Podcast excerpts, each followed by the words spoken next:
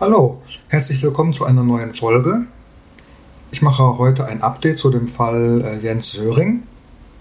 Ich hatte den Fall im Oktober 2021 ausführlich vorgestellt und ich hatte am Ende der Podcast-Folge kritisiert, dass Jens Söring jetzt von einer Talkshow zur nächsten geht und da seine Geschichte erzählen kann, ohne dass auch nur ein Journalist mal eine kritische Frage stellt und damals habe ich mir schon gedacht, jetzt fehlt eigentlich nur noch ein Netflix-Film. Ja, und genau das ist jetzt eingetreten. Netflix hat eine Serie angekündigt mit dem Titel Söring für das Ende dieses Jahres. Und die Ankündigungstexte für diese Serie lassen nichts Gutes erwarten. So heißt es zum Beispiel auf der Netflix-Seite selbst. Neue Erkenntnisse von verschiedenen Seiten werfen Fragen auf zur Verurteilung von Jens Söring wegen der Morde an den Eltern seiner damaligen Freundin. Und auf einer Seite namens netflixwoche.de steht, Söring hatte seine Schuld zunächst zugegeben, sein Geständnis aber wenig später revidiert. In Wirklichkeit hat er sein Geständnis vier Jahre später revidiert. Das scheint aber niemanden zu interessieren. Das Ganze sieht also so aus, dass Netflix hier Jens Söring eine Plattform bietet, um seine völlig unlogische und unglaubwürdige Geschichte zu verbreiten und damit nochmal richtig Kasse zu machen. Ja, und das geht jetzt für mich eindeutig äh, zu weit. Deshalb möchte ich heute fünf elementare Fakten vorstellen, die klar darauf hinweisen, dass Jens Söring der Täter war genau so, wie es auch im Urteil festgestellt wurde und in zwei Revisionsinstanzen noch einmal bestätigt wurde. Ich werde auch ein Stück aus der Wiederholung seines Geständnisses vorlesen. Söring hat sein Geständnis viermal wiederholt im Laufe eines Jahres. Und ich mache das, damit ihr mal auch einen Eindruck äh, bekommt, was an dem Abend wahrscheinlich wirklich passiert ist bei den Eltern von Elizabeth Hazen. Beginnen wir mit Punkt 1, der für sich genommen noch nicht so gewichtig ist, aber doch viele Fragen aufwirft. Es geht um die Flucht. In den Medien und Dokumentarfilmen wird oft ganz kurz äh, gesagt, dass Jens Söring und Elisabeth Hazen einige Monate nach dem Mord in Verdacht geraten sind und dann zusammen geflüchtet sind. Ein Detail wird aber oft nicht äh, erwähnt und das scheint mir sehr wichtig zu sein. Elizabeth Hazen wurde zuerst äh, vernommen von der Polizei und wurde gebeten, eine Blutprobe abzugeben, Fingerabdrücke, Fußabdrücke. Und Elizabeth Hazen hat diese Proben abgegeben. Später wurde dann Jens Söring vernommen von der Polizei. Er wurde ebenfalls gebeten und er hat sich geweigert. Er hat auf Zeit gespielt. Er hat gesagt, dass er erst im Konsulat nachfragen muss und später hat er dann gesagt, dass er bereit ist, die Proben abzugeben, aber er hat noch viel zu tun an der Uni. Ja, und erst dann sind die beiden geflohen, als der Druck auf Söring immer größer wurde. Ich komme dann zum zweiten Punkt und der ist schon deutlich gewichtiger.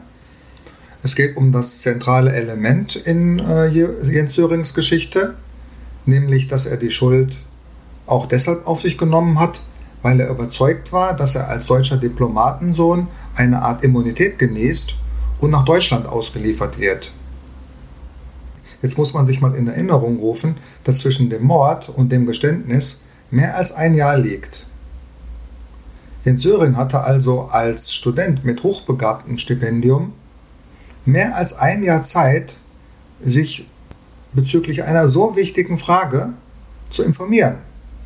Er hätte eine Bibliothek aufsuchen können oder einen Anwalt anrufen, äh, kontaktieren können. Hat er alles nicht gemacht.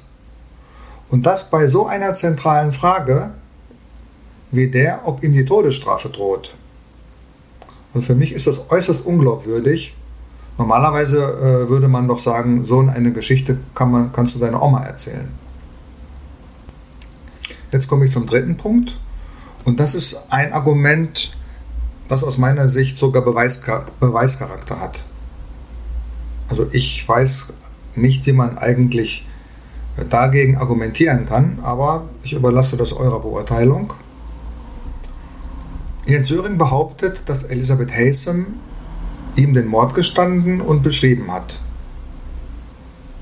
Und er hat dann die Tat auf sich genommen. Jetzt war es aber so, dass es am unmittelbaren Tatort, also da, wo gekämpft und getötet wurde, Blutspuren von einem Mann mit der Blutgruppe 0 gab.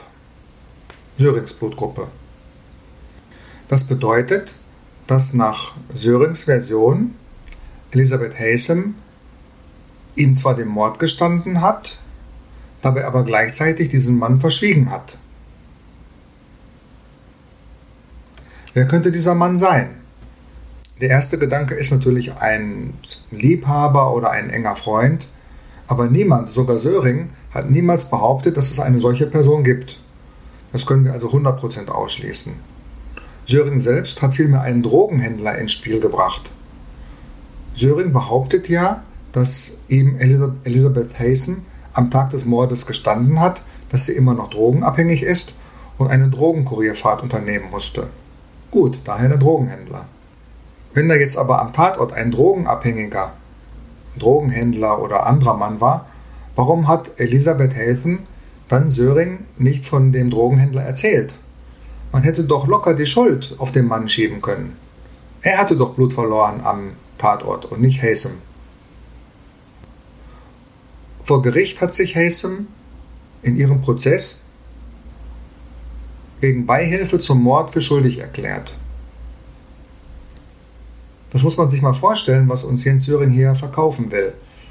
Elisabeth Haysen gesteht in ihrem Prozess die Beihilfe zum Mord und geht freiwillig für 30 Jahre ins Gefängnis, obwohl es am Tatort einen anderen Mann gab, der geblutet hat. Die Geschichte vom zweiten Mann am Tatort, der aber nicht Jens Söring ist, ist absolut lebensfremd und unsinnig. Ich komme jetzt zu Punkt 4. Das ist die Vorgeschichte des DNA-Tests. Spätestens Ende der 90er Jahre war allgemein bekannt, dass man mit DNA-Tests Mörder überführen kann, aber auch Unschuldige entlasten kann. In Deutschland wurde 1998 der erste Massengentest durchgeführt. Söring hat von 2000 von bis 2009 drei Bücher geschrieben, darunter zwei über das US-Rechtssystem. Also wusste Söring von den DNA-Tests. Trotzdem existiert aus der Zeit von 1995 bis 2009 nicht eine öffentliche Aussage, dass er an einem solchen DNA-Test Interesse hat. Also mir ist jedenfalls nichts bekannt. Keine Hoffnungsbekundung, kein Antrag, keine Forderung, nichts. Fakt ist, dass der DNA-Test 2009 im Rahmen eines staatlichen Programms durchgeführt wurde. Es gab keinen Antrag Sörings auf Beschleunigung oder Priorisierung. Der DNA-Test wurde einfach dann durchgeführt, als er an der Reihe war. Also ich frage euch jetzt, was ist das für ein Unschuldiger, der in zehn Jahren nicht einmal ruft, bitte hier DNA-Test, ich bin unschuldig, bitte macht einen DNA-Test. Der fünfte Punkt ist das Geständnis und das damit verbundene Täterwissen. Wie ich schon sagte, hat Jens Söring sein Geständnis vom Juni 1986 mehrfach wiederholt. Das letzte Mal am 30.12.1986 gegenüber dem Bonner Staatsanwalt Bernd König. Das Gespräch wurde auf Deutsch geführt und später ins Englische transkribiert. Das ist ein, Engl ein offizielles Dokument, aber auf Englisch und ist im Internet zu finden. Ich lese im Folgenden ein Stück daraus vor, und zwar auf Deutsch. Das ist ja hier auch ein Podcast zum Deutschlernen. Das ist also eine Rückübersetzung. Es ist klar, dass ich damit nicht 100% den Originalwortlaut Wortlaut von Söring und dem fragenden Staatsanwalt wiedergebe. Darum geht es aber nicht. Es geht um den Inhalt und insbesondere das Wissen, das Jens Söring hier zum Ausdruck bringt. Zuerst zum Kontext des Abschnittes, den ich vorlese. Söring hatte zuvor beschrieben, wie er zu den Eltern von Haysom gefahren ist, wie er vom Vater hineingelassen wurde und zum, zu einem Tisch gebeten wurde, wo Essen stand. Dann kam die Mutter hinzu. Sie war vorher oben gewesen und hatte gemalt. Ihr Hobby war malen. Dann kam es zuerst zu einem Streit zwischen den Eltern und dann kam das Gespräch auf Söring selbst. Ja, und dabei hat der angetrunkene Vater ihm mitgeteilt, dass er leider nicht der Richtige für Elisabeth ist. Er hätte nicht so eine zu gute Zukunft wie andere Leute, die Elisabeth kennen würde. Söring hat sich anfangs gar nicht verteidigt, wie er beschreibt. Er hat sich also vom Vater äh, regelrecht zur Schnecke machen lassen. Das kann man alles nachlesen. Und dann hat ihm die Mutter genau das auch noch vorgeworfen, dass er der Kritik des Vaters nicht zu entgegen hätte. Er wäre zu schwach, er würde Elisabeth nur im Wege stehen. Ja, Söring wurde also von den Eltern regelrecht in die Zange genommen und ist dann explodiert. Und hier beginnt das Stück, was ich zitiere. Jens Söring. Alles ging so schnell. Wie es im Detail war, weiß ich nicht. Ich weiß nur, dass ich hinter ihm, also dem Vater, vorbeigehen wollte. Er musste nur aufstehen, wohingegen ich ein paar Schritte noch zu gehen hatte. Er stand da und schob mich zurück. Er drückte gegen meine Schultern. Er war größer und stämmiger als ich. Er war ein ziemlich starker Mann. Staatsanwalt, hat er sie dabei bedroht oder nur nach hinten gedrückt? Er schrie etwas. Ich weiß nicht mehr genau, etwas in der Art, setz dich wieder hin, junger Mann. Auf jeden Fall sollte ich mich wieder hinsetzen. Ich fiel zurück und tatsächlich gegen die hintere Wand im Esszimmer. Es war eine Steinwand. Mein Kopf stieß gegen die Wand. Wie stark weiß ich nicht mehr. Ich kann mich auch nicht mehr daran erinnern. Die nächste Sache, an die ich mich erinnere, ist, dass ich hinter Herr Hasem stand und dann rann, rann Blut aus dem Hals in den Schoß. Ich war unglaublich geschockt. Ich kann es nicht wirklich beschreiben. Ich konnte es nicht fassen. Staatsanwalt, was konnten Sie nicht fassen? Dass ich hinter ihm stand mit dem Messer in der Hand. Blut lief in seinen Schoß. Ich weiß nicht, ob ich ihm in den Hals gestochen habe oder den Hals entlang. Ich bin der Meinung, dass es etwas in der Art gewesen sein muss. Staatsanwalt, diagonaler Schnitt durch die Arterie. Ja, das war's. Die Arterie ist hier vorne, oder? Ich weiß es nicht. Das Blut floss auf jeden Fall runter. Es war so ein Gefühl. Ich konnte es einfach nicht verstehen. Es war für mich. Staatsanwalt, woher hatten Sie das Messer?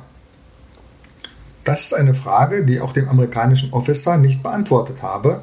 Ich möchte sie auch hier unbeantwortet lassen.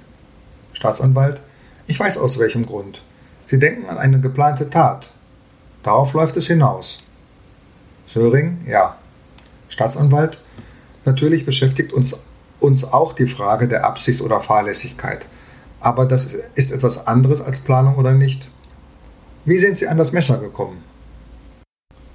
Söring, vielleicht können wir das später besprechen. Ich möchte zuerst weitermachen.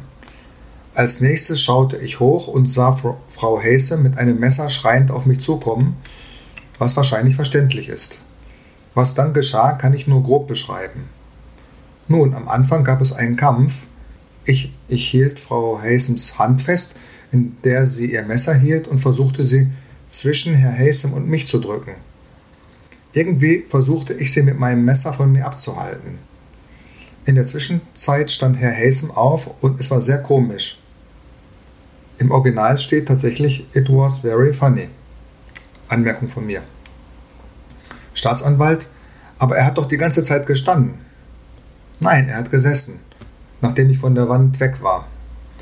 Was in der Zwischenzeit war, erinnere ich nicht. Woran ich mich erinnere, ist, dass ich hinter ihm stand. Nun, er saß und ich mit dem Messer in der Hand und an das Blut, das in seinen Schoß floss. Wie ich dort genau hinkam, daran erinnere ich mich nicht. Ich habe keinen Zweifel daran, dass ich ihn mit dem Messer verletzt habe. Wie auch immer, Danach hatte ich Frau Hasems Hand mit dem Messer. Standen Sie da immer noch hinter Herr Hasem? Ja, ich kam hinter ihm hervor und sie kam in unsere Richtung und ich packte sie am Arm und Herr Hasem stand in der Zwischenzeit auf. Ich weiß noch genau, wie er schrie. Mein Gott, was machst du? Dann kam es zum Kampf. Ich weiß nicht, wie lange er dauerte. Ich weiß nur, dass ich mehrere Male von Herr Hasem getroffen wurde er wollte natürlich sich und seine Frau verteidigen. Es war sehr seltsam. Er hatte eine unglaubliche Kraft und es schien, als sei er nicht verwundet. Er schlug mich mehrere Male. Gleich am Anfang schlug er mir die Brille aus dem Gesicht und ich konnte kaum noch etwas sehen. Ich hatte sehr schwache Augen. Staatsanwalt, was haben Sie getan? Haben Sie um sich geschlagen? Nein, ich hielt ihren Arm fest und versuchte ihr das, Messer, ihr das Messer wegzunehmen, da Herr Hasem kein Messer hatte. Er hat mich nur geschlagen. Das war das kleinere Risiko im Vergleich zu Frau Hasem, die das Messer in der Hand hatte. Ich wollte es ihr unter allen Umständen wegnehmen, das war meine größte Angst. Irgendwie muss ich von dem Messer verletzt worden sein. Ich hatte den Eindruck, dass ein kleines Stück Fleisch rausgeschnitten wurde. Irgendwie hatte ich zwei Löcher, nicht, nicht direkt Schnitte, am Finger der linken Hand. Das muss in der Zeit passiert sein, als ich versuchte, ihr das Messer wegzunehmen. In der Zwischenzeit war sehr viel Blut auf dem Fußboden. Wir sind alle drei permanent ausgerutscht und wieder aufgestanden. Zitat Ende. Ja, ich erspare euch hier die weitere Beschreibung dieses buchstäblichen Todeskampfes. Worum es hier jetzt geht, ist die Frage, ist das Geständnis jetzt echt oder falsch, wie Sören behauptet? Hauptfrage ist, woher hatte Söring hier das Täterwissen? Allein in diesem relativ kurzen Ausschnitt, das äh, Geständnis insgesamt über 20 Seiten lang, also allein in diesem Ausschnitt kommt ja Täterwissen zum Ausdruck. Die Halsverletzung von äh, Herrn äh, Hasem, dass der Angreifer Blut verloren hat und dass so viel Blut auf dem Boden war, dass man sogar ausgerutscht ist. Jens Söring behauptet, dass er das Wissen über die Tat von Hasem hatte, dem er den Mord gestanden hatte. Das Problem hierbei, am Tatort wurden nicht die Blutspuren von einer Frau, sondern die Blutspuren von einem Mann gefunden. Daraus folgt, Hasem kann die Tat gar nicht so verübt haben, wie Söring beschreibt. Das Täterblut war ja von einem Mann und nicht von einer Frau an, an der Stelle. Hasem hat Söring, wie er selbst sagt, nichts von einem Mann erzählt, der dort Blut verloren hat. Also, sie, also stellt sich die Frage, wie konnte Jens Söring das wissen? Nach seiner Aussage war er doch gar nicht am Tatort. Und wenn er wirklich nicht da war und unschuldig ist, wieso hat er dann die Geschichte mit der Verletzung und dem Blut überhaupt erzählt? Er musste doch dann damit rechnen, dass ihn die Polizei äh, müde anlächelt und als Unschuldigen nach Hause schickt. Eben weil dort kein männliches Blut ist.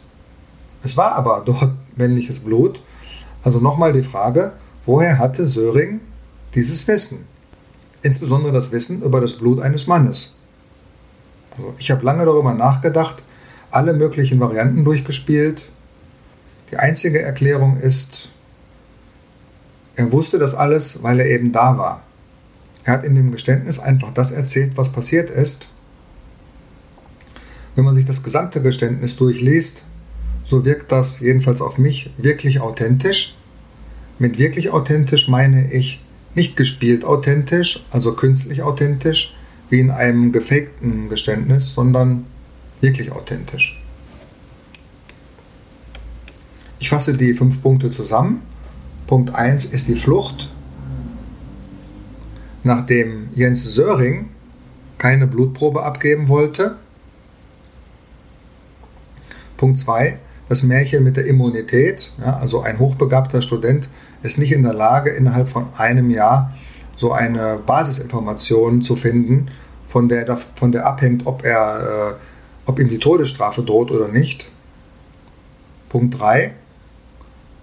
Hazen müsste Jens Söring und dem Gericht einen Mann verschwiegen haben, was aber sinnlos ist, weil es damals keinen anderen Mann gab, für den Hasem mal soeben freiwillig 30 Jahre ins Gefängnis geht. Punkt 4. Desinteresse an der DNA-Analyse. Und Punkt 5. Täterwissen, insbesondere über männliches Blut am Tatort, das Jens Söring laut eigenen Aussagen gar nicht von Elisabeth hatte.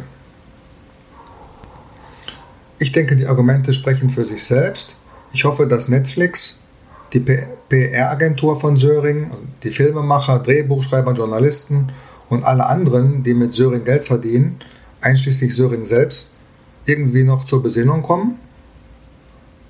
Man dachte ja eigentlich, dass der Skandal um Klaas Relotius vor einigen Jahren nicht mehr zu toppen wäre, aber hier bahnt sich gerade ein noch größeres Desaster an. Bei Relotius konnten später alle sagen, dass man die Lügengeschichten geglaubt hat. Bei Söring kann das niemand behaupten, die Fakten liegen seit Jahren auf dem Tisch. Geistige Faulheit, Naivität, Frechheit und Geldgier. Das sind die Antriebskräfte hinter der PR-Gestalt Jens Söring. Ich danke für eure Aufmerksamkeit. Tschüss, bis zum nächsten Mal.